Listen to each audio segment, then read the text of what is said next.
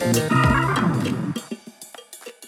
Доброго здоровья! Это подкаст о качестве жизни простыми словами, без шапки. И с вами, как всегда, Полина Полищук и Антон Бойко. Как обычно, если вам нравится наш подкаст, пожалуйста, поставьте нам оценку и отзыв на площадке, где вы нас слушаете. Наш подкаст о качестве жизни. И когда мы говорим о жизни, невозможно обойти такие важные аспекты, как половая жизнь, секс и все с ним связанное. Ведь в конце концов, в прямом смысле, без секса жизни-то и нет. И тема видится особенно важной еще и потому, что просвещение в этой области в массовой повестке и понятного откровенного разговора как будто не существует существует. Поэтому сегодня в студию мы пригласили Ангелину Романовскую, врача-акушера-гинеколога и сексолога. Ангелина, здравствуйте. Добрый день. Наш первый вопрос, как всегда, расскажите, как вы пришли в профессию? Долго думала, на самом деле. Интересный ответ на данный вопрос. И поняла, что, наверное, как-то природно и генетически я за честность. И в какой-то момент, будучи студенткой, я поняла, что как раз-таки гинекология овеяна самым большим количеством мифов и каких-то моментов про то, что родишь, прыщи пройдут, только вот ты начнешь жить нормальной половой жизнью, у тебя все стабилизируется и так далее, и всегда как-то в этом чувствовался какой-то определенный подвох, и какая-то в смысле. Поэтому захотелось пойти в такую достаточно тайную, сокровенную, интимную специальность. Э, выбрала гинекологию, разобралась со всеми этими мифами о том, что на самом деле все лечится, все, в общем-то, не только сексом лечится, точнее, далеко не сексом. Потом где-то в районе 30 лет э, столкнулась с совершенно классическим кризисом 30 лет, потому что больше работать сутками не хотелось, больше там, работать в дежурном стационаре не хотелось, хотелось чего-то более такого интересного, спокойного. И знаете, как есть такая фраза про то, что в чье удовольствие ты собираешься жить. А, собственно, жить хотелось в свое удовольствие. Посему встал какой-то вопрос по поводу пациенток. Их было достаточно много,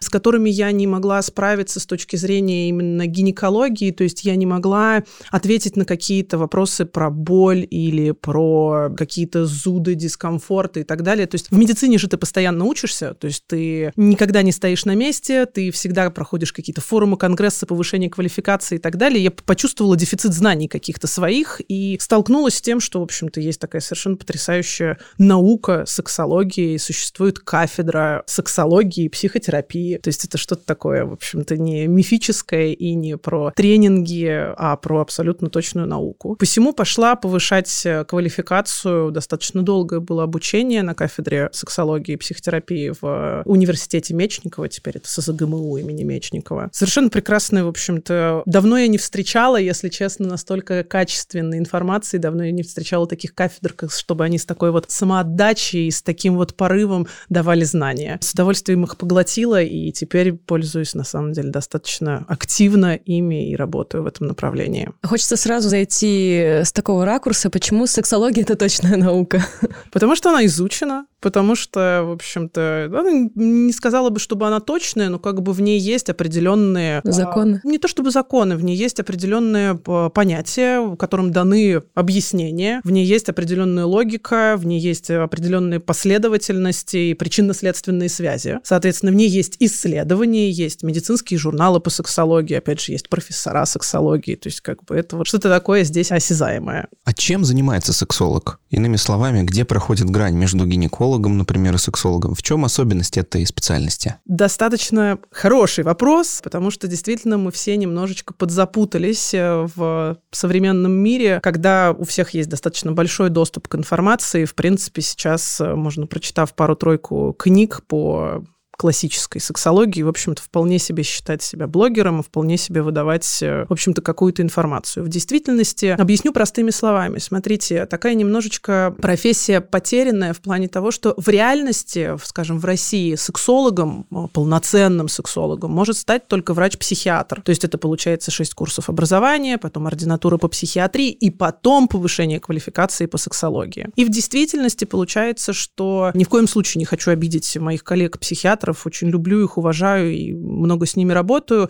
И при этом, при всем, как бы стереотипно в нашем обществе сложилось такое мнение, что если ты идешь к психиатру, то значит, ну, у тебя совсем какие-то конкретные проблемы, и ты совсем, значит, какой-то ненормальный. Поэтому в действительности до сексологов-психиатров доходят э, единицы, и их действительно очень мало. Это действительно правда. Дальше кто еще может стать сексологом? Может стать э, психолог, э, психотерапевт. Он, в принципе, тоже может может стать, но здесь есть небольшое но. Они не обладают нужными знаниями по поводу строения нормальных органов функционирования и тому подобное. То есть как бы они, да, они про общение, то есть секс мы все-таки рассматриваем как одну из форм коммуникаций. И, конечно же, я буду в дальнейшем говорить про то, что как бы существует там в сексологии мало существует нормы, существует только одно понятие как партнерская норма, когда мы в паре как бы абсолютно окей друг с другом. Получается, что как бы здесь тоже такой дефицит. Я как гинеколог на самом деле думаю о том, что достаточно уникально в смысле того, что я могу и посмотреть женщину, то есть оценить ее физические данные, оценить историю про то, что она действительно не больна по гинекологии и, ну, как бы быть компетентна в этом заключении и уже с ней вести беседу о том, что это проблема сексологическая. Здесь очень такой достаточно большой пул разнообразных специалистов, которые, то есть в том числе, когда у меня там, на приеме на моем встают какие-то вопросы по взаимодействию в парах, иногда я отправляю там свою пациентку на, соответственно, консультацию к семейному психотерапевту вместе с мужем. Или если вопрос встает о том, что как бы снижена либидо или какие-то проблемы из-за какой-то вялотекущей депрессии и тому подобное, то это психиатр, как бы решаем вопросы сначала с психиатром, а потом как бы, то есть устраняем какие-то причины, то здесь э, в идеале бы, конечно же, работать так вот втроем. А что такое сексологическая проблема? Что такое сексологическая проблема? Но чаще всего на самом-то деле, смотрите, мы сейчас говорим о качестве жизни все чаще и чаще, больше и больше. И с появлением хорошей, надежной э, контрацепции мы стали говорить о женском качестве жизни. То есть ведь раньше секс больше рассматривался именно с точки зрения репродукции, размножения, увеличения потомства и так далее. А сейчас как бы, в общем-то, женщины надежно законтрацептированы. И встал вопрос, а как бы, а где наши оргазмы, а где наше удовольствие, а где вот это вот все. И то есть всплыл на самом деле такой момент именно про удовольствие, про секс же он это репродукция, это, соответственно, гедонистическая функция получения удовольствия, удовольствия, соответственно. И коммуникативный момент — это выстраивание коммуникации с противоположным полом. То есть, скажем, если нет возможности найти общий язык с противоположным полом, то как бы сразу же возникают проблемы с сексом. Поэтому диагнозов и причин обращения к сексологу на самом деле, честно, миллион. Ну а какие все-таки самые частые причины обращения? С чем люди приходят к вам на прием? С чем они очень долго не могут разобраться, например? А смотрите, на самом деле, начинаем с самого простого. Это секс-просвет, и это про первое, допустим, надежную контрацепцию. И я топлю за это, и я категорически разговариваю со своими пациентками, ведь не имея надежной контрацепции, вы не сможете расслабиться в процессе полового контакта, потому что вы всегда где-то там вот будете думать о том, что именно в этот этот половой контакт, я могу залететь. Поэтому первая работа сексолога и сексолога-гинеколога – это подбор адекватной, надежной контрацепции конкретно для данной женщины, учитывая там ее желания, противопоказания и так далее. Соответственно, на самом деле уникальность там моя заключается еще в том, что как бы я та самая тоненькая нить объяснить пациенткам, допустим, э, в постменопаузе физиологически у них возникает сухость во влагалище. Это такое, в общем-то, к сожалению, ну, нормальное состояние, и ввиду этого они не могут жить половой жизнью, я могу им подобрать нормальные лубриканты и, в принципе, быть тем самым гинекологом и человеком, который скажет, что это окей. Ну, с вами все окей.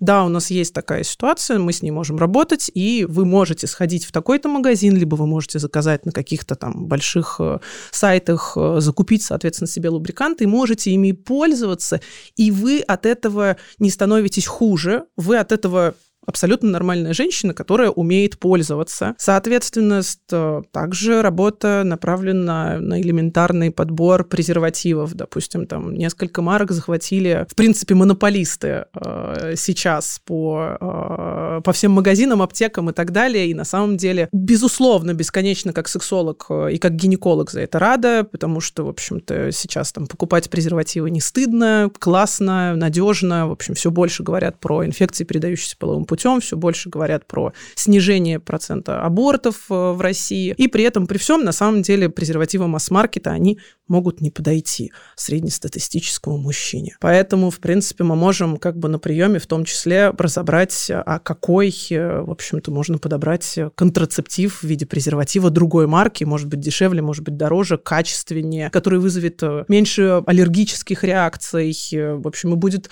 более комфортный и приятный. Потом, в общем-то, опять же, же, мы говорим о разнообразных болях во время половой жизни. Они могут быть связаны с различными заболеваниями гинекологической сферы, будь то, не знаю, эндометриоз, допустим, там, миома матки и так далее. Соответственно, или это могут быть какие-то психосоматические боли, или это могут быть боли, связанные с отсутствием адекватного и хорошего возбуждения у женщины, потому что, опять же, простыми словами объясняю, во время возбуждения у женщины происходит та самая лубрикация, выделение естественной смазки во влагалище для того, чтобы половой контакт состоялся. Если возбуждения адекватного у женщины нету, к сожалению, адекватная смазка не выделяется, и половой контакт будет э, болезненный, неприятный. А дальше, самое что интересное, головной мозг человеческий работает по принципу того, что ему больно и что ему неприятно, как бы он от этого будет отказываться. И очень много женщин, которые идут по пути избегания половой жизни, потому что, ну, действительно, а кто согласится заниматься тем, что больно. И никому это совершенно не нужно. Поэтому моя задача как гинеколога, как сексолога выявить э, либо, соответственно, гинекологическую причину и устранить ее для того, чтобы женщина могла качественно и с удовольствием жить половой жизнью, либо, соответственно, понять, что это сексологическая причина, проблема с возбуждением, либо проблема, допустим, коснемся с вами этого, различные мифы, установки относительно половой жизни, как бы женщина просто по психосоматическому пути такие таким образом избегает и отказывается от половой жизни. Соответственно, на самом-то деле часть работы лежит такая действительно просветительская, и я все больше и больше говорю, говорю, говорю, говорю, говорю. Иногда я, то есть как бы совершенно беспристрастно и безоценочно разрешаю пациенткам жить половой жизнью столько, сколько им хочется, получать столько оргазмов, сколько им хочется, потому что и социальный контекст есть того, что как бы вроде как будто бы это грязно, как будто бы это стыдно, и как будто бы получать удовольствие от того, что они делают, как будто бы не самое подходящее, а здесь вроде бы получается специалист в белом халате сидит напротив и без пунцовых пятен и без стыда говорит о том, что да, конечно же, радуйтесь жизни, получайте удовольствие без вопросов. Столько, сколько вы хотите, и как бы, грубо говоря, в том объеме, и в той э, реализации, в которой, ну, которая не будет вызывать над вами насилие. Здесь я говорю про различные сексуальные практики, про то, что они приемлемы и нормальны, если они приемлемы и нормальны в паре и не вызывают ни психического, ни физического насилия, и как бы окей, а у меня еще есть такой вопрос, э, который всегда, мне кажется, интересует э, медицинских журналистов насчет профилактики. Вот э, когда мы говорим о других дисциплинах, чаще всего речь заходит о том, что вот профилактически вам нужно сходить там на прием, что-то о себе узнать, какие-то показатели проверить. Вот есть ли смысл профилактически посетить сексолога? Я думаю, что есть скорее смысл профилактически почитать какую-то относительно, допустим, тот же научпоп, послушать подкасты, почитать какие-то блоги сексологов в различных социальных социальных сетях и немножечко как бы затестировать таким образом свою реальность про то, что как бы все ли окей у меня по этим моментам. У нас, ну, может быть, нащупав какие-то слабые стороны, прийти, меня иногда клиентки и пациентки приходят и просто спрашивают про то, что а вот я тут прочитала, все ли нормально. Поэтому, скажем, таких прям профилактических скрининговых обследований у сексолога скорее нету. То есть скорее здесь про выявление ваших проблемных зон и работа над ними. А вот я сейчас еще вставлю маленькую ремарочку. Друзья, у Ангелины Романовской есть блог в Инстаграме. Вы можете найти его очень легко по имени, фамилии. И обязательно подписывайтесь, читайте, слушайте, смотрите сторис.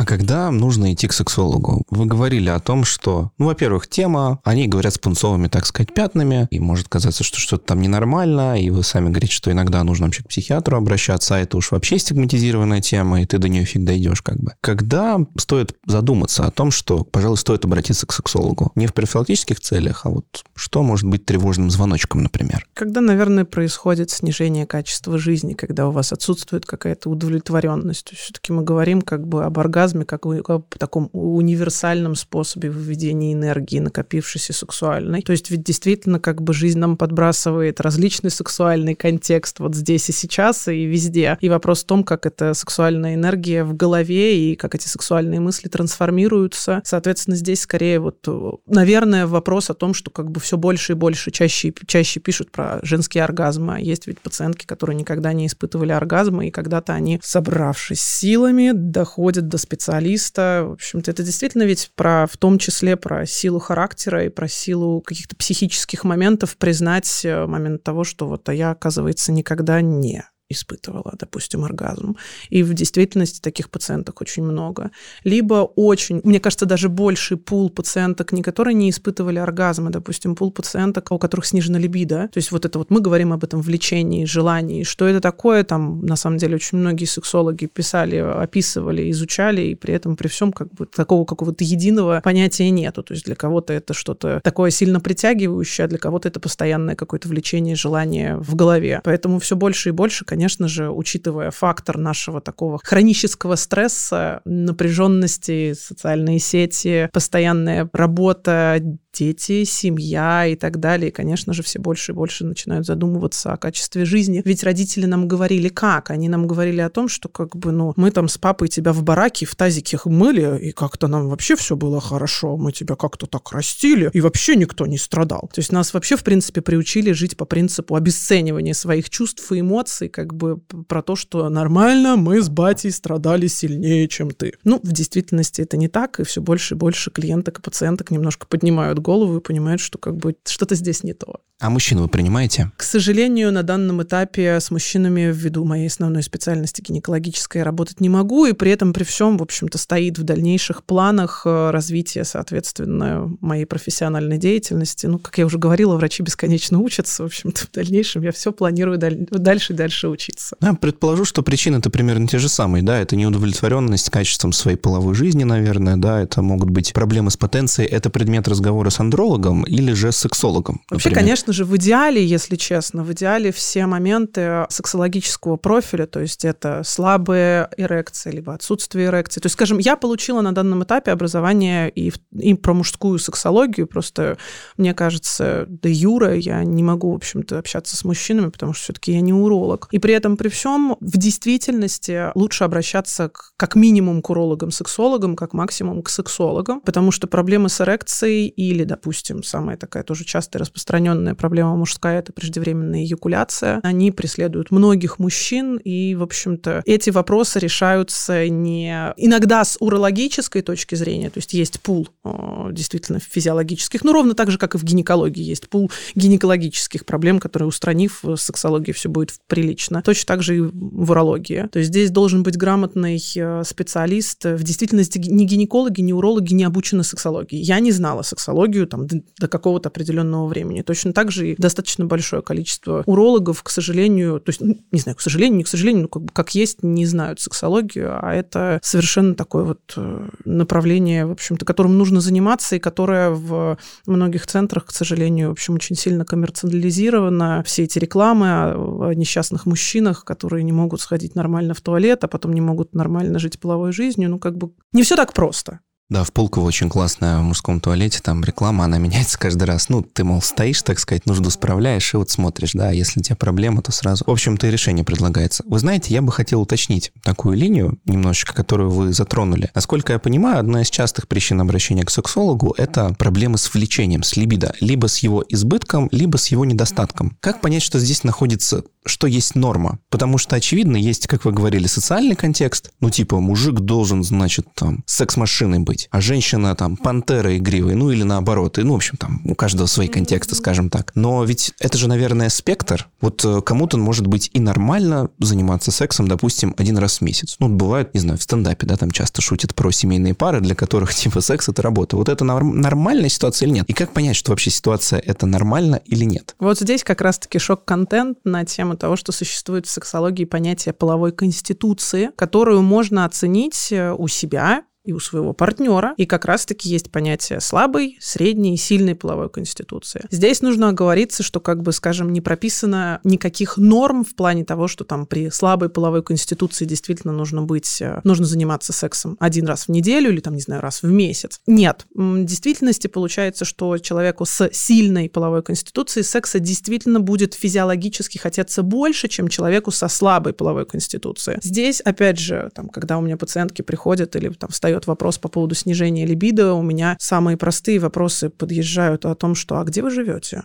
Я не знаю, может быть, у вас за стенкой родители спят. Ну, как бы тогда у вас либидо снижено не от того, что у вас слабая половая конституция. Я не знаю, вы там спите с тремя детьми и бабушкой в одной комнате, или вы снимаете в какой-то ужасной коммуналке, где дерутся соседи. То есть очень много как бы вот таких вот моментов, на которые никто не задается этим вопросом. Опять же, там, на какой работе вы работаете, там, не знаю, допустим, это суточная работа или это работа с каким-нибудь очень ужасным начальником и так далее. То есть здесь речь пойдет про снижение либидо исключительно ситуативное. Какие у вас отношения в паре? Если у вас в паре секс реализован по принципу награды за что-то или наоборот как бы лишения, то есть по принципу манипуляции, то это тоже как бы не про удовольствие, это про шантаж э, и так далее. То есть или, соответственно, у вас какие-то сейчас все больше и больше об этом говорят, то есть у вас какой-то абьюз в отношениях и так далее. То есть э, это тоже не про сексологическую, скажем так, норму, а именно по э, количеству раз есть опросники по половой конституции, они в принципе на самом деле в доступе в интернете вбивается, просто нужно поискать, найти опросники по половой конституции, ответить и примерно, грубо говоря, опять же, как это называется, средняя температура по больнице, как бы примерно оценить вы в сторону сильной, либо средней, либо слабой половой конституции. Самое что интересное в этих ситуациях как бы оценивается у женщин менструальная функция, которая как бы, да, безусловно, наша половая конституция, наш, наш секс, он в том числе зависит от гормонального фона, поэтому если у вас месячные начались в 9 лет, это в пользу, там, допустим, сильной половой конституции. А если менструации начались в 17 лет, это в пользу там, слабой половой конституции. Ну, это вот я такие вот моменты набрасываю. И, конечно же, сексологическая работа направлена как раз-таки на те пары, где, допустим, как раз-таки вот этот вот миф, он родился именно отсюда, про то, что мужчине надо много, а женщине надо мало. Здесь скорее вопрос а, идет, и речь идет о том, что у мужчины сильная половая конституция, а у женщины слабая. И задача сексолога как раз-таки объяснить, э, кстати, дошла до умной мысли про то, что что такое секс? Что такое секс Опа. на самом деле. Секс, если воспринимать это как э, контакт э, научными словами, совершенно спокойно говорю о том, что контакт полового члена с вагиной и возвратно-поступательные движения – секс. Хорошо, а тогда куда отнесем мы оральный секс, куда мы отнесем э, анальный секс? Вот сразу хотел спросить, да. Куда угу. мы отнесем петинговые мануальные практики и тому подобное? К ненормальным? Но это не так. Это же тоже секс. И действительно существуют пары, которые, теперь я введу другое понятие, как бы которые все меньше и меньше занимаются, допустим, проникающим сексом. То есть мы учим партнеров про то, что как бы, ну хорошо, у партнера сильная половая конституция, у вас слабая, и при этом при всем, ну вы же можете, там, не знаю, делать массаж, там, какие-то оральные ласки и так далее. И таким образом, как бы гармония в партнерских отношениях восстанавливается, и получается партнерская норма, что им нужно столько-то таких-то контактов, столько-то таких-то контактов, и как раз-таки невротизация населения на тему того, что нормальный секс, вы будете заниматься нормальным сексом и так далее, мне сразу же хочется спросить, спросить, а что такое нормальный секс в вашем понимании? Ведь секс, как бы, вы знаете, там у меня есть пациенты, которые говорят, что вот я лежу в кровати, а мне утром муж встает, делает кофе и несет его в постель, как бы для меня это уже секс. Когда нету детей дома, и он там в нижнем белье или абсолютно голый приносит мне в кровать секс, э, в кровать, оговорка хорошая. На завтрак. Да-да-да, на завтрак. Соответственно, на завтрак кофе, как бы для меня это секс, поэтому здесь вот понятие именно самого секса очень-очень-очень растяжимое. Слушайте, а очень интересный вопрос, на самом деле, про половую конституцию. Мне кажется, многие с этим сталкиваются регулярно. Вот что на нее может влиять? То есть, понятно, вот вы сказали про гормональный фон, про менструации, те же самые у женщин, но все-таки есть какие-то определяющие факторы, которые обуславливают то, будет ли этот слабый, э, средний тип и сильный тип. Как это в этом уже генетическая история. Даже так. То есть, как бы, да, уже, ну, грубо говоря, вы с этим примерно рождаетесь. То есть э, вы рождаетесь с каким-то набором вот этих вот физиологических э, реакций. То есть там оценивается, опять же, оволосенение.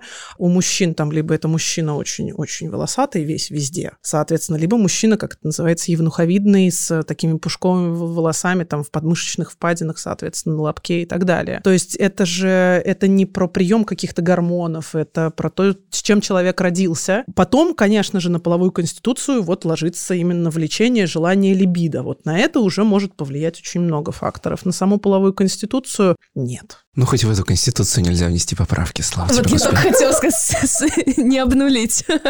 Не обнулить. Не обнулить. Хорошо. А у меня еще вот э, возврат э, к вопросам мужчин и женщин. Есть ли возможность, я понимаю, что не у вас, но все-таки возможность парных приемов, как у психотерапевта? То есть, когда там женщина вместе с мужчиной приходит, и вот они обсуждают свои проблемы Да, вместе с конечно, конечно, да. Это семейная сексуальная терапия, в принципе, подразумевает такие истории именно. Чаще всего это ра- работа в парах и приход к какой-то партнерской норме, либо проработка разнообразных обид накопленных. Э, Самый, кстати, злой враг э, женской сексуальности – это обиды. Проработка, то есть это уже меньше про сексологию, больше про психотерапию.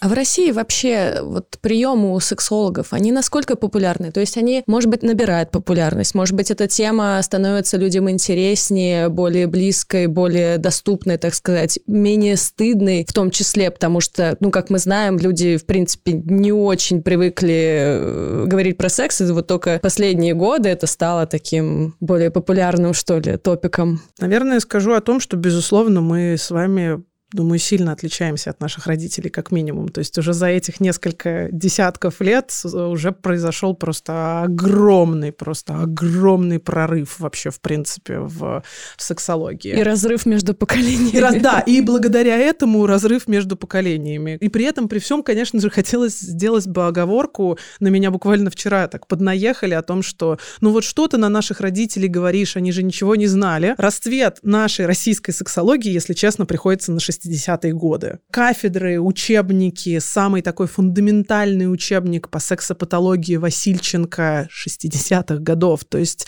тут вопрос в том, что, конечно же, у родителей включался, скорее всего, какой-то момент избегания, стыда и так далее. Сейчас у нас, мне кажется, достаточно все неплохо, и при этом, при всем, конечно же, сейчас расцвет доступной информации, сейчас расцвет блогерства и расцвет э, совершенно, к сожалению, непрофессиональных эм, людей, прочитав несколько источников, начинают продаваться вебинары, тренинги, которые действуют. То есть и так тема секса табуирована, стыдна, она и так сложная, она и так очень интимная, и сверху на это на все ложатся тренинги, которые говорят, что если ты не будешь качать мышцы тазового дна, или если ты не будешь делать крутой минет, соответственно, то ты... Или кунилингус. Вот Алексей Щербакова-то, да, он признался, да, что он а, свою жену орально удовлетворяет. И вот над ним смеются все. Вот. Хотя, казалось бы. Хотя, Красавчик. казалось бы. Соответственно, и получается, что как бы все идет по принципу запугивания, а народ и так не владеет никакой информацией, и получается, что тут женщина сидит и понимает, что я вот там говорят, что нужно, я испытаю нормальный настоящий оргазм, если буду, значит, наверное, надо купить. А, к сожалению, все это идет по принципу еще большей невротизации. Это не помогает, это не лечит, это не поддерживает, это еще в большую историю вгоняет того, что со мной что-то не так. Значит, теперь точно со мной что-то не так, значит, вот я совсем-совсем плохая и совсем-совсем больная. Безобразие, если честно, ну, в общем, я думаю, как в любой другой специальности это существует, с этим ничего не сделать.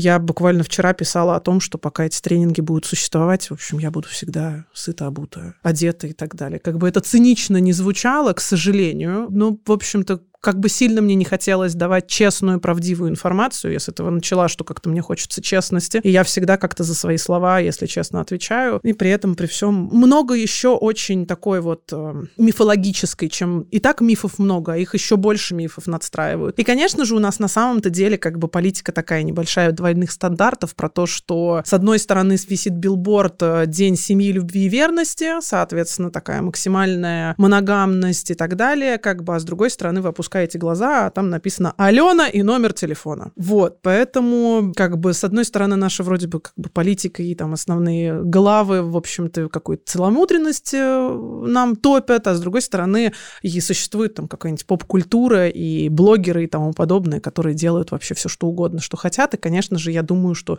плюс-минус там у 18-летних э, молодых людей девушек просто рвется мозг на части, потому что как бы старые уклады уже вроде как бы обесценены, а новых новых каких-то, собственно, на самом деле не создано. Пытаются мешок с крепами сверху, да, закрыть, а жизнь-то она все равно, э, как сказать, мудрее. Оно прорвет где-нибудь, это правда, и появится еще какая-нибудь граффити с именем девушки и номером телефона. Вот вы говорите о том, что переизбыток информации, очевидный побочный эффект — это наличие, ну, скажем, вот лже, да, специалистов, которые накручивают свою аудиторию, ну и, в общем, работают скорее по тактике роста продаж, чем по тому, чтобы помочь, да, обещая какую-то волшебную таблетку. Хотя, видимо, это работа над собой, причем довольно кропотливая. А как понять сейчас во всем этом обилии информации специалистов, хороший специалист или нет? Какой человек может называть себя сексологом и делать это легитимно, а не в смысле био в Инстаграме? Я думаю, что здесь как раз-таки э, то, чем вы занимаетесь, э, скажем, доказательная медицина к сексологии такое сложно применимо. Безусловно, есть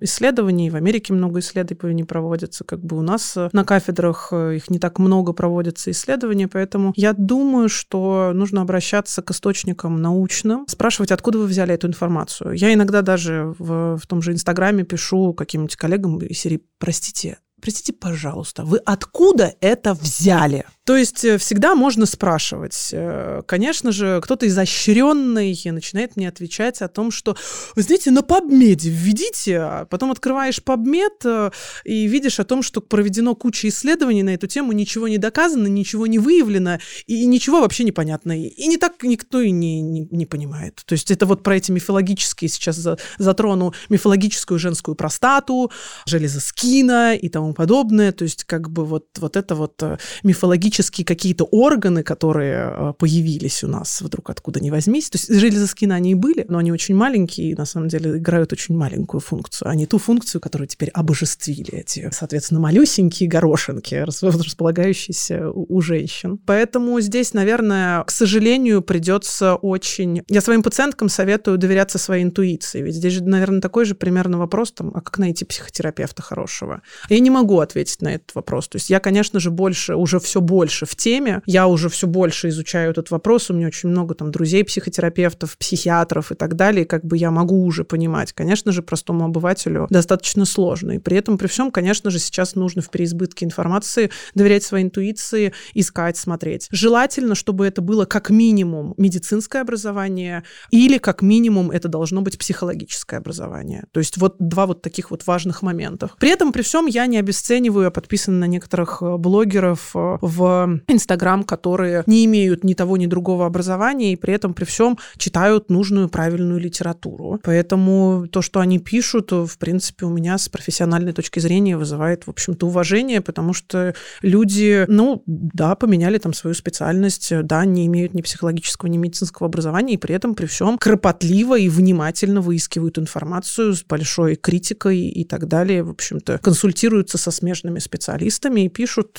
какой-то вот свой секс просвет, э, поэтому очень сложно на эту тему ответить. Хочется вернуться, раз уж вы упомянули ту самую мифологическую женскую простату и железо скина. Вопрос, который надоел всем, мне кажется, уже. Сквирт-то существует или нет? Невозможно уже его не задать. Спасибо большое за этот вопрос. На самом деле, я тут самый вредный сексолог, который скажет, что нет. Сейчас продажи некоторых блогеров упадут, вообще тренингов и тому подобное. Все на самом деле действительно очень просто. Объясняю всегда на пальцах. Есть у женщины прекрасный орган под названием клитор. Он состоит не только из той головки, которая горошинки, которая располагается снаружи и про которую знают большая часть народа населения. У этого прекрасного клитора еще есть ножки, которые располагаются по передней стенке влагалища. То есть, грубо говоря, между мочевым пузырем лежат ножки клитора и лежит передняя стенка влагалища. Поэтому, скажем, при возбуждении совершенно очевидно учащается сердцебиение. Это доказано в общем-то,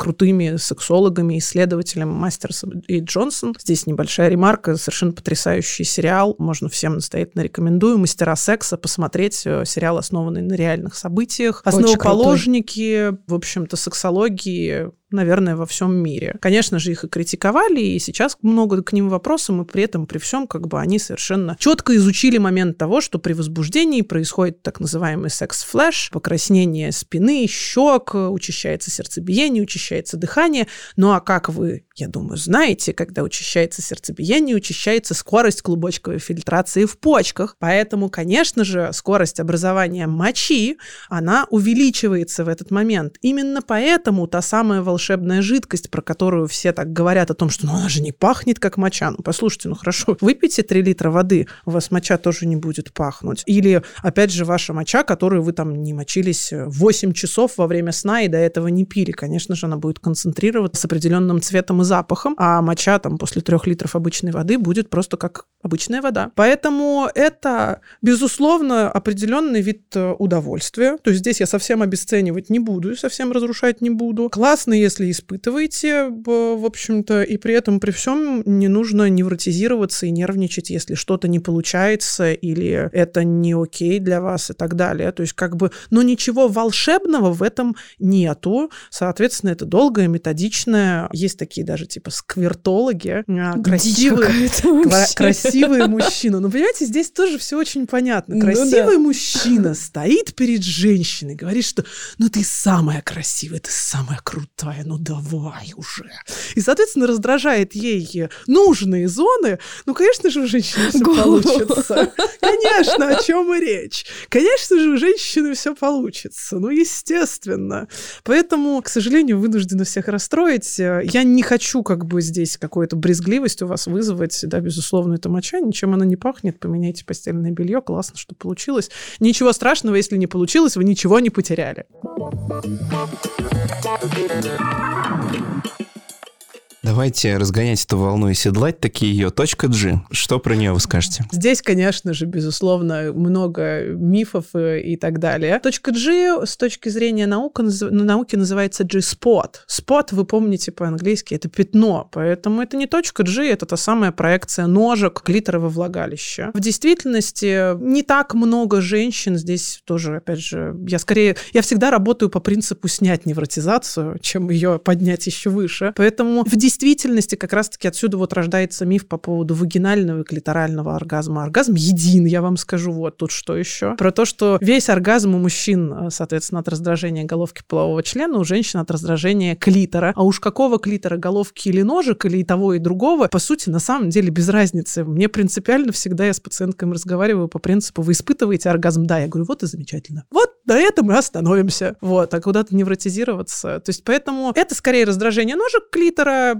не у всех эта зона наработана, не у всех эта зона работает. И честно могу сказать, что как бы прям стремиться ее прям категорически нарабатывать, наверное, не вижу определенного смысла. Если хочется, безусловно, есть техники, наработаем вообще без вопросов. Ну и следующий вопрос не могу спросить, я подмигиваю в камеру. Ну, друг меня спросил, а размер-то важен? Обожаю этот вопрос, э, соответственно. И он как раз-таки про то, что среднестатистический, у меня есть где-то даже карта, карта мира про то, что среднестатистический длина полового члена, и здесь э, очень один известный блогер, желаю ей всего плохого, которая показала о том, что 15 сантиметров – это очень мало. Это действительно не так. Среднестатистическая длина полового члена – это порядка 15 сантиметров для нашего региона. Я не говорю про Африку и не говорю про Китай, потому что и там, и там как бы в том направлении меньше, в том направлении, соответственно, больше. Посему, на самом-то деле, очень правильный и логичный сейчас вопрос. Женщина испытывает оргазм от стимуляции либо головки, либо ножек клитора. Поэтому это будет 25, 15 или 10 сантиметров. На самом деле действительно существуют мужчины, у которых маленький половой член. Но если они грамотно умеют им пользоваться и правильно воздействовать. Но здесь, опять же, понимаете, я еще раз хочу задать вопрос, а что такое секс? То есть, а, а почему так важно? То есть, почему вы не можете там петинговыми, оральными игрушками возбудить вашу женщину, добиться до нее, от нее, собственно, этих оргазмов, и, собственно, зачем тогда и вот эта вот вся невротизация бедных, несчастных мужчин, я говорю, и вот это вот интервью, конечно же, оно еще больше порушило просто все, что было нажито непосильным трудом, все сексологические крики о том, что, ну, это не имеет, на, на самом деле, действительно не имеет никакого значения, скорее имеет значение, как вы умеете и своим половым членом пользоваться, и как вы умеете выстраивать отношения в паре, умеет ли женщина говорить. То есть существует, опять же, про женщин существует миф, что мужчина должен и так знать, как бы, как, что, и мужчина должен мне принести оргазм. Это действительно не так. Э, женщина в первую очередь должна сама знать, как она испытывает оргазм, а потом уже, соответственно, словами через рот донести до мужчины, где у нее эти зоны, каким образом на них нужно воздействовать, как долго на них нужно воздействовать, чтобы получился оргазм. А без мастурбации. Мы сейчас еще тоже затронем очень горячую тему, самую противоречимую и страшную. Ну, про слепоту и волосы на руках-то хочется поговорить, конечно. Вы знаете, мне вчера подписчица написала, что ей родители говорили, что если она будет мастурбировать, у нее вырастет половой член и пузо, как у папы. Вот. Это было что-то просто новенькое из всего того арсенала, который я знаю, запретов на мастурбацию. Ведь э, действительно, сравнительно недавно говорили, что у мужчин всего лишь 5400 эякуляций, и больше нельзя, иначе все там не только слепота и глухота, вероятнее всего и смерть. Действительно, исследования есть, и у меня в блоге об этом исследовании написано очень смешно. Мастурбация, она про что? Она про гармоничное психосексуальное развитие, то есть э, ребенок нет, не ребенок. Ребенок там растет развивается. Здесь вот мы потихонечку подобрались к а, тоже очень больной теме, которую на самом деле, если честно, я признаюсь, очень мало затрагиваю, потому что у меня есть семья, и я хочу жить и спать спокойно, а у нас преследование, в общем-то, какого-то развращения детей очень жесткое и так далее. Поэтому я для себя поняла, что все, что 18 плюс мое, все, что меньше, к сожалению, мне бы хотелось очень ими заниматься. И при этом, при всем, как бы я не готова вступить в схватку с каким-то огромным государством и его, в общем-то, какими-то загонами и так далее. Существует один известный блогер, она в Украине работает, в общем-то, самый потрясающий детский, детский сексолог, который, в общем-то, борется, но сколько раз к ней приходила СБУ, прокуратура и тому подобное, мне страшно представить. Молодец, мы все искренне восхищаемся, и при этом при всем, ну, у меня есть двое детей. Я не могу. История про что? История про то, что, конечно же, дети начинают изучать свое тело, и это абсолютно нормально и физиологично, скажем, понять, что палец палец там для такого-то дела, там, не знаю, рука для того, чтобы есть, глаза для того, чтобы смотреть, а, собственно, там вот что-то в трусах есть такое, чего приятно. Поэтому, конечно же, если в этот момент подлетают родители, в лучшем случае они говорят, убери оттуда руки, грязь занесешь, родители чаще всего боятся инфекции.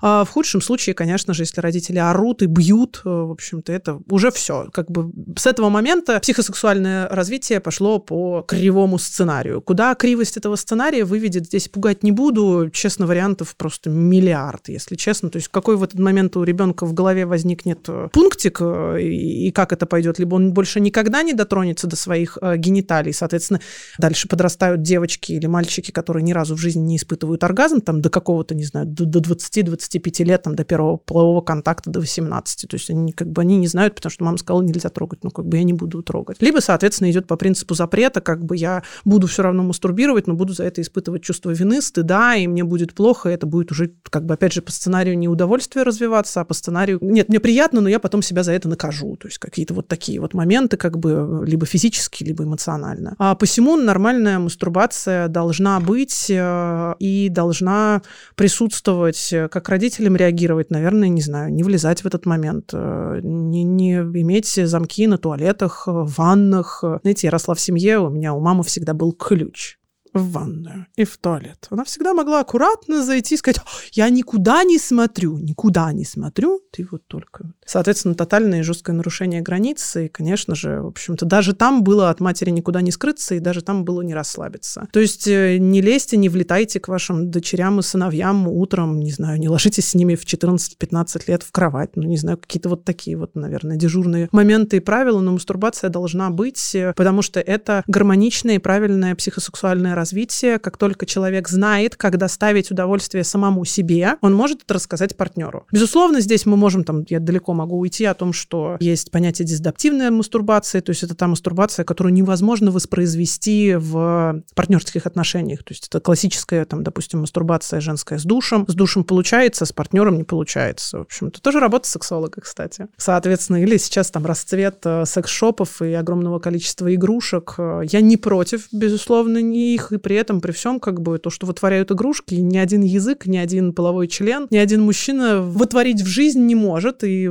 как бы женский мозг может пойти по принципу того, что как бы зачем мне вообще тогда партнер, если у меня тут, в общем-то, полный арсенал э, различных удовольствий. Да, с мужской стороны, наверное, это чуть по-другому работает, что там смотрит порнографию, это задает нереалистичные ожидания на тему продолжительности, размеров, пропорций, эмоций и всего прочего, и потом тоже с проблемами, наверное, обращаются. Да, я на самом деле даже писала написала пост на тему того, что я не люблю порно. А, фу, скажете вы, какой хреновый сексолог. И при этом, при всем, действительно, как бы порно создает абсолютно тотально нереалистичные представления вообще, в принципе, во всех моментах и продолжительности, и длины, и смены анального, вагинального секса, с чем я воюю и вообще просто в схватку вступаю, но я не знаю, смогу ли я победить. Вот там точно, да, инфекции можно занести.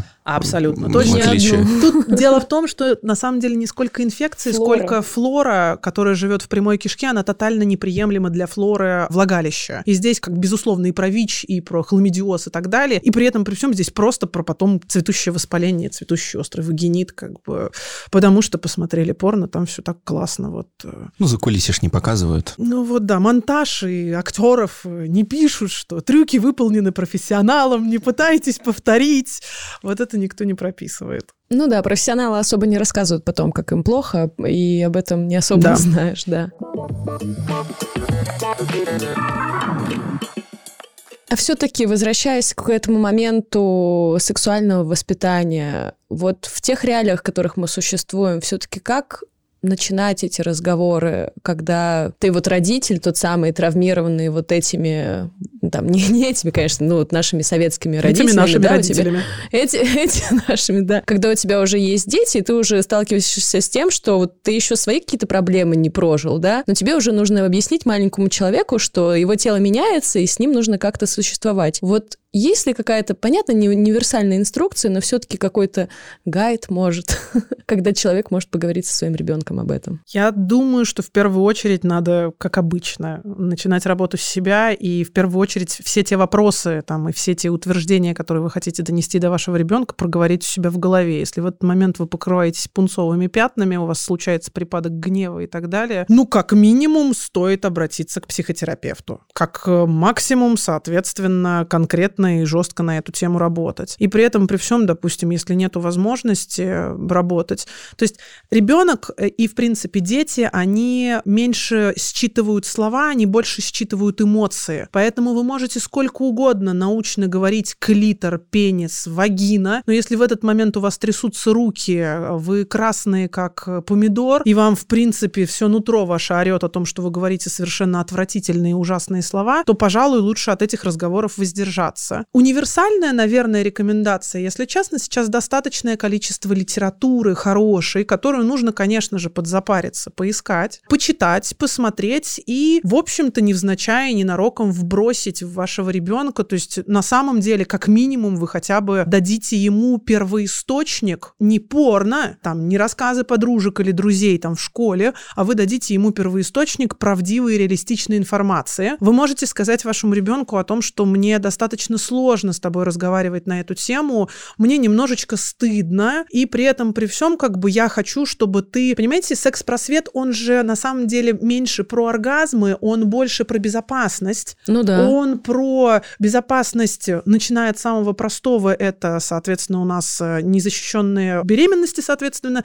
это незащищенный секс в виде инфекций, ну и в худшем, на самом деле, варианте это различные контакты, не знаю, ну, какого-то педофилистического, в общем-то, направления и так далее. Потому что когда дети не знают, э, там, страшная действительно история, я, наверное, расскажу ее, потому что она так затронет, я думаю, всех и немножко колыхнет. Про то, что мама называла у девочки печенькой, собственно, ее органы. И девочка несколько раз маме рассказывала о том, что папа лижет мою печеньку. Но мама говорила, что ну, это же так замечательно, что папа печеньку, ты делишься, надо всегда делиться с папой. Ну, к сожалению, в общем-то, отвратительно отвратительная история. Я специально, наверное, ее рассказала, чтобы немножечко поднапугать про то, что пенис, вульва, вагина, клитор и так далее все-таки надо иметь в семье в обиходе, хотя бы чтобы ребенок э, при нарушении границ его тела и так далее, хотя бы чтобы ребенок мог прийти домой и хотя бы употребив эти слова, рассказал вам о каких-то намеках. И здесь, кстати, еще одно есть, существует непреложное правило, объяснить ребенку правило трусов, о том, что трусы он может снимать только при маме, при папе и при враче. Причем при враче, когда мама с папой есть. Вот в таком вот ключе. То есть как бы ни при каких других обстоятельствах, будь то в садике, в школе, врачи, дяденьки, тетеньки и тому подобное, как бы вот какие-то такие непреложные истины нужно ребенку вбить про то, что как бы вот нет, не сниму, пока и мама не придет. Нет, не сниму, пока папа. То есть такое детское упрямство же, оно имеет место быть, как бы. Поэтому вот на этом упрямстве, соответственно, сыграть. То есть э, здесь вот небольшой такой шок-контент и небольшой испуг именно про то, что вы не развратите ваших детей, э, научив их слову пенис и клитор. Вы как раз-таки дадите им их э, силу защиты от, э, может быть, в том числе опасного мира. Очень крутая мысль. А как бы вы оценили ландшафт современной литературы на тему вот секс-просвета? Почему вопрос такой? Я вот думал об этом перед выпуском. Мне лет, наверное, 6 было, и мне родители просто дали книжку. И сначала ты, говорят, ее прочитай, а потом мы с тобой поговорим, что тебе интересно было. Мам, пап, если слышите, вообще нормально.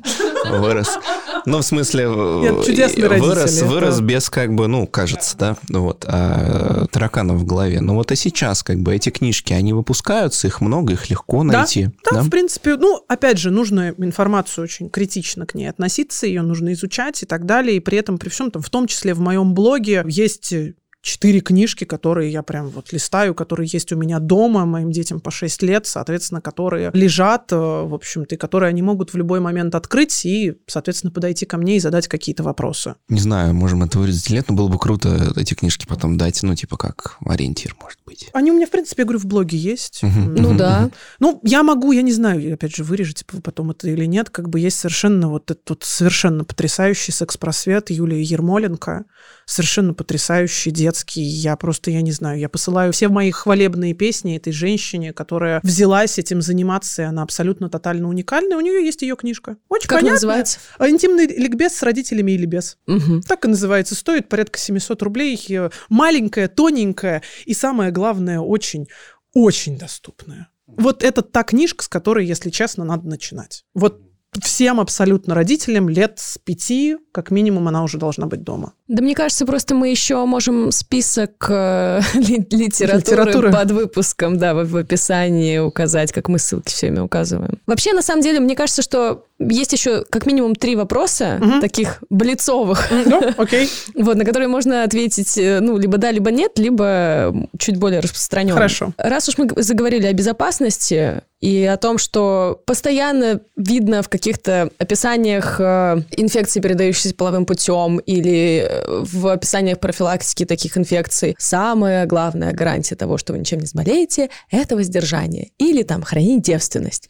Вот надо ли в современном мире хранить девственность и вообще воздерживаться от секса? Может, это все-таки какое-то устаревшее правило? Это человек же уже сам для себя решает. Как-то по-другому может защищаться? Немножко быстро, да нет, не могу ответить. Отвечу все-таки немножечко. Смотрите, девственная полевая – это такая тоненькая складочка, которая находит, отделяет наружные половые органы от внутренних половых органов. И на самом-то деле, как бы, девственность – это же вопрос скорее такой духовности, поэтому здесь решайте сами за себя. А вот нарушение этой целостности, этой складочки, которая на самом-то деле при хороших партнерских отношениях и при первом сексе на самом деле может быть не разорвана, а просто растянута и крови не будет, и как бы, и, собственно, произошло ли та самая дефлорация или нет, я не знаю.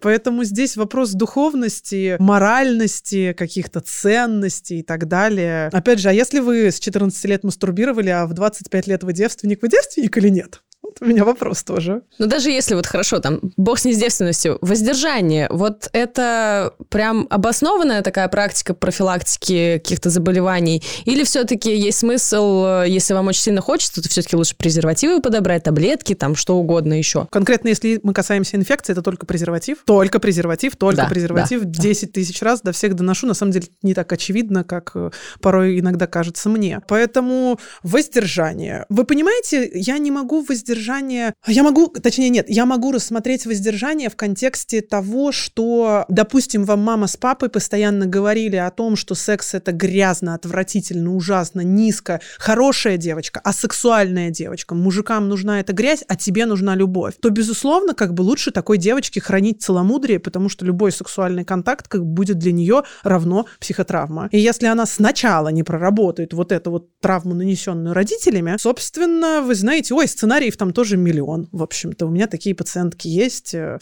совершенно прекрасные. Ну, я писала пост по поводу девственности, такой целомудренности и так далее. Это больше вот, правда, вопрос про голову. Действительно ли мужчины полигамны, а женщины моногамны? И сразу вот, сразу вопрос задам.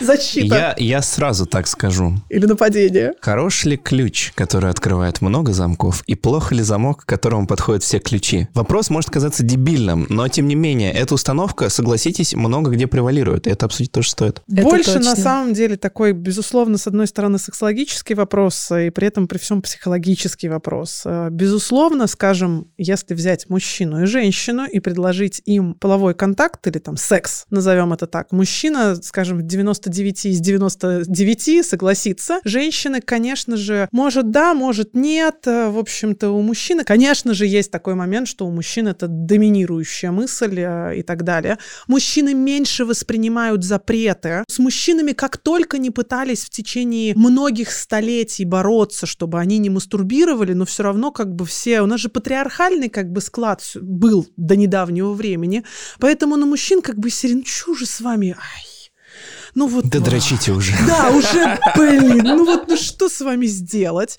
Женщины более восприимчивы к моментам а, запретов, а, женщины более как бы, там же логика какая, будешь мастурбировать, грязь занесешь, инфекция разовьется, детей никогда не сможешь иметь. Женщины же до недавнего времени были только вот, ну, по реализации репродуктивной функции, а если ты не реализовала репродуктивную функцию, то получается какая-то не такая женщина. Зря живешь. Да, как-то, ну ты, что-то ты какой-то прям сильно с дефектом. Поэтому, конечно же, с мужчинами все немножечко попроще, поэтому мужчины меньше э, парятся, что ли, на эту тему. Именно поэтому у них половые контакты легче, проще случаются, они больше выискивают поводов для того, чтобы у мужчин, скажем, опять же, сравнивать мужчин и женщин, у мужчин больше в количественных э, измерениях было женщин, а у женщин все по именам. Вот любую женщину спроси, женщина цифру не назовет. Женщина назовет Коля, Петя, Вася. Соответственно, мужчина скажет там, что было столько-то. Поэтому здесь, наверное, вот чисто куль- культуральные такие моменты. И при этом, при всем, как бы, если на мужчину там есть семьи, где м, детям привязывают руки к кровати, они есть и до сих пор есть, чтобы ни в коем случае не мастурбировали, ну, конечно, такой мужчина никогда не будет искать поводов к сексу. А женщине, которая гармонично, нормально развивалась, мама с папой никаких гадостей не говорили, вовремя атлас по анатомии подсунули, как бы, собственно, она будет чаще заниматься сексом, чем этот мужчина. То есть м, сложно. То есть, скажем, если этим оправдывать мужские измены, то вообще увольте меня, я не готова на эту тему разговаривать, потому что далеко не так. Наверное, резюмируя, у мужчин попроще все с сексом. Все равно 99,9 в периоде мужчин мастурбируют. А те, кто говорят, что они не мастурбируют, они мастурбируют, просто об этом не говорят. А у женщин процент не мастурбации, не мастурбирующих женщин, ну, на самом деле, такой достаточно большой. Ну, как вы думаете, через какое-то время, может быть, там, не знаю, там 10-15 лет эти 99,9% э, мужчин, их будет, может быть, ну, не то, что уравновесится вот это соотношение, то есть будет больше женщин, которые готовы к внезапному резкому сексу, и, может быть, даже будет меньше мужчин, которые тоже будут готовы. То есть это прогнозируемо или нет из-за того, что сейчас меняются нормы, Я меняется тебе наша так жизнь? скажу. Сто лет традиции за 10 лет не меняются. Так что, ну, вот это, мое действительно, мнение. Ну, ведь это действительно, я говорю, вот, ну, мужчин, как мужчин только не пытались, в общем-то, прижать к ногтю, чтобы они не мастурбировали, а, ничего не получилось. И церковь их несчастных, в общем-то, истязала, и обрезание делали, и количество эякуляций посчитали, что только, как только вот весь мир не боролся с этим, ничего не получилось. С женщинами значительно проще. С женщинами всегда можно было надавить на репродукцию, и как бы кнопка работала безотказно. Ну, думаю, точно тренды в обществе будут способствовать тому, что больше женщин получали удовольствие и Да. меньше, меньше парились, ну, условно говоря. Ну, вот Мгм. я об этом, собственно, и спрашиваю. Опять же, это адекватный, хороший секс-просвет э, про то, что как бы мы, мы растем, мы, мы с вами говорим об этом, кто-то об этом пишет и так далее, поэтому мы уже какой-то свет в массы несем. Друзья, есть надежда. Есть надежда, есть. На свет в конце секс-просвета. Да-да. Ну что, коллеги, я думаю, будем совершать. Да, это был прекрасный выпуск. эм, Очень много почерпнули, мне кажется, и прошлись так по каким-то основным мифологическим вещам. Я кайфанул, можно сказать, от этого разговора. Есть такое ощущение. Спасибо большое. Удовольствие. Понимаете, сексология, она про удовольствие, поэтому она не только про сам половой контакт, он про вообще удовольствие от получения информации. Это правда, и не стоит думать, что если... В общем, если вас сексуальная тема реально парит, вам кажется, что вам много или мало, поговорите об этом со специалистом. В общем-то, каждый выпуск мы заканчиваем этой мыслью, но все гости очень горячо с ней соглашаются, да и мы, в общем-то, тоже. Спасибо вам большое. А еще любите друг друга, общайтесь, разговаривайте и занимайтесь сексом, когда поговорите. Используйте презервативы. И Я должна была поставить согласие. жирную точку. И, Да? и согласие. Антон, желательно. прям вот тебе. Может быть, без крайностей и письменных расписок, однако, ну, как правило, все довольно понятно. Ну что ж, спасибо большое. С нами была врач-акушер-гинеколог, врач-сексолог Ангелина Романовская. Спасибо вам огромное за этот Спасибо разговор. вам. В описании выпуска мы оставили полезные ссылки, и мы приведем список литературы, которая может быть полезна вам или вашим детям для того, чтобы больше узнать о теме. Пожалуйста, не забывайте об оценках и отзывах, подписывайтесь на наш подкаст везде, где только можно. Мы есть на всех платформах. Пишите идеи для выпусков в комментариях. Продвинем доказательную медицину без доказательного экстремизма вместе. И у нас появился подкаст FuFlow, а также у нас э, есть э, в Купруме бот нашего справочника. Обращайтесь туда, читайте Купрум. Всем пока. Спасибо.